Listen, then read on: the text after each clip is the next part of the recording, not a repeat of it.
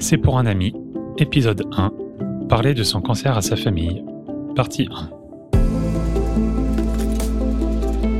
Anne est une survivante, une journaliste qui a décidé de prendre son stylo, non plus pour décrire le monde autour d'elle, mais pour explorer l'univers mystérieux de la vie après le cancer. Anne sait, à travers sa propre expérience, que le cancer est un combat qui ne finit pas une fois les traitements terminés. Il y a toute une vie après, pleine de défis, de questionnements, d'incertitudes, mais aussi d'espoir, de petites victoires et de découvertes sur soi. C'est cette vie qu'elle souhaite explorer. Elle n'aurait pas pu mieux tirer parti de ce mois de juillet et de son soleil rayonnant pour faire ça. Comment le cancer change-t-il nos relations? Comment change-t-il notre façon de nous connecter à ceux que nous aimons? Comment faire face aux attentes, aux peurs et aux espoirs de notre famille pendant et après le traitement? Elle s'en est posé des questions à ce sujet. Et une chose est sûre, elle était loin d'être la seule.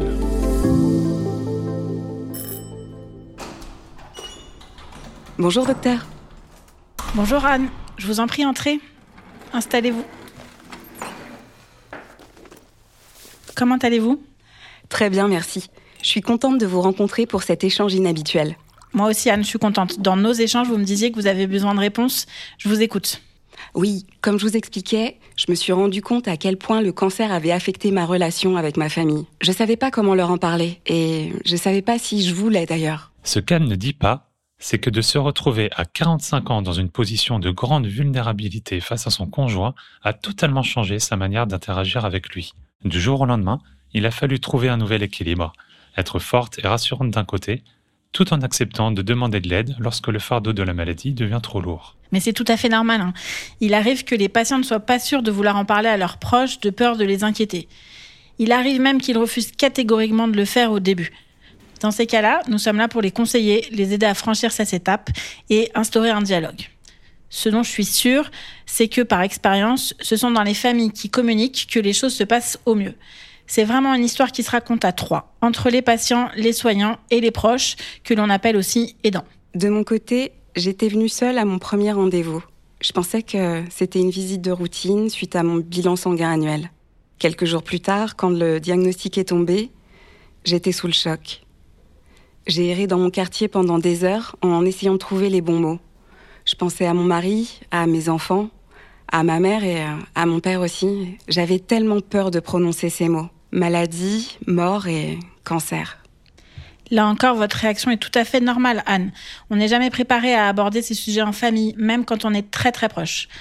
En réalité, ce qui peut causer beaucoup d'anxiété pour la famille, c'est le fait de ne pas savoir précisément ce qu'est la maladie et comment le quotidien va être impacté.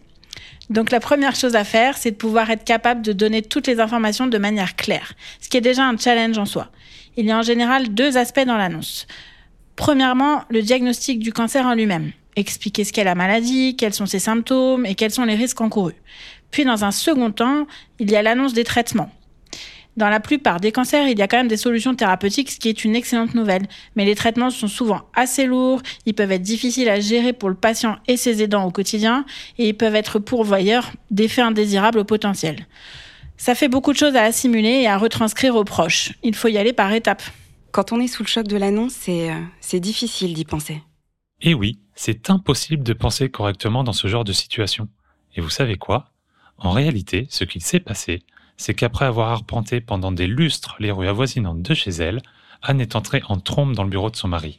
Elle lui a soufflé Tu te souviens de la maladie du père dans le film Le premier jour du reste de ta vie? Eh bien, j'ai ça, moi, avant de partir en claquant la porte. J'imagine. En tout cas, sachez qu'en tant que médecin, nous sommes vraiment disponibles pour aider les patients à résumer la situation de manière simple et compréhensible. Par exemple, une situation délicate est de parler de ce sujet avec ses jeunes enfants. C'est vraiment quelque chose de très complexe. Mais vraiment, nous sommes persuadés qu'il faut le faire. Les non-dits sont pires. Et vous n'êtes pas obligé de le dire tout de suite. Encaisser le choc de l'annonce peut prendre quelques jours. C'est une fois ce temps passé que vous sortirez la tête de l'eau et que vous saurez ce que vous devez faire.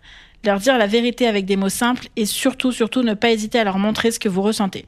Quant à vos parents, là encore, c'est très complexe. Les enfants ne veulent pas leur en parler souvent pour les protéger. Je me souviens d'un patient qui avait fait croire à sa mère qu'il partait en road trip aux États-Unis pour cacher son traitement. Il lui donnait peu de nouvelles, il était stressé par tous ses non-dits. Euh, mais évidemment, on perd pas ses cheveux à cause d'un voyage. Donc elle a vite compris et a parfaitement supporté l'annonce de la maladie de son fils. Tout a été beaucoup plus simple quand ils se sont enfin parlé. C'est vrai que l'annonce à mes parents a été vraiment compliquée. Ce n'est pas dans l'ordre des choses que l'enfant tombe malade en premier. J'ai longtemps tourné autour du pot avant de leur annoncer mon diagnostic. Mais je l'avoue, la réaction la plus brutale est sans doute venue de mon mari. Il m'a demandé si j'allais mourir. Comment peut-on répondre à ce genre de questions? C'est pour un ami, un podcast à retrouver sur toutes les applications d'écoute. Une production Medcheck Studio pour Takeda.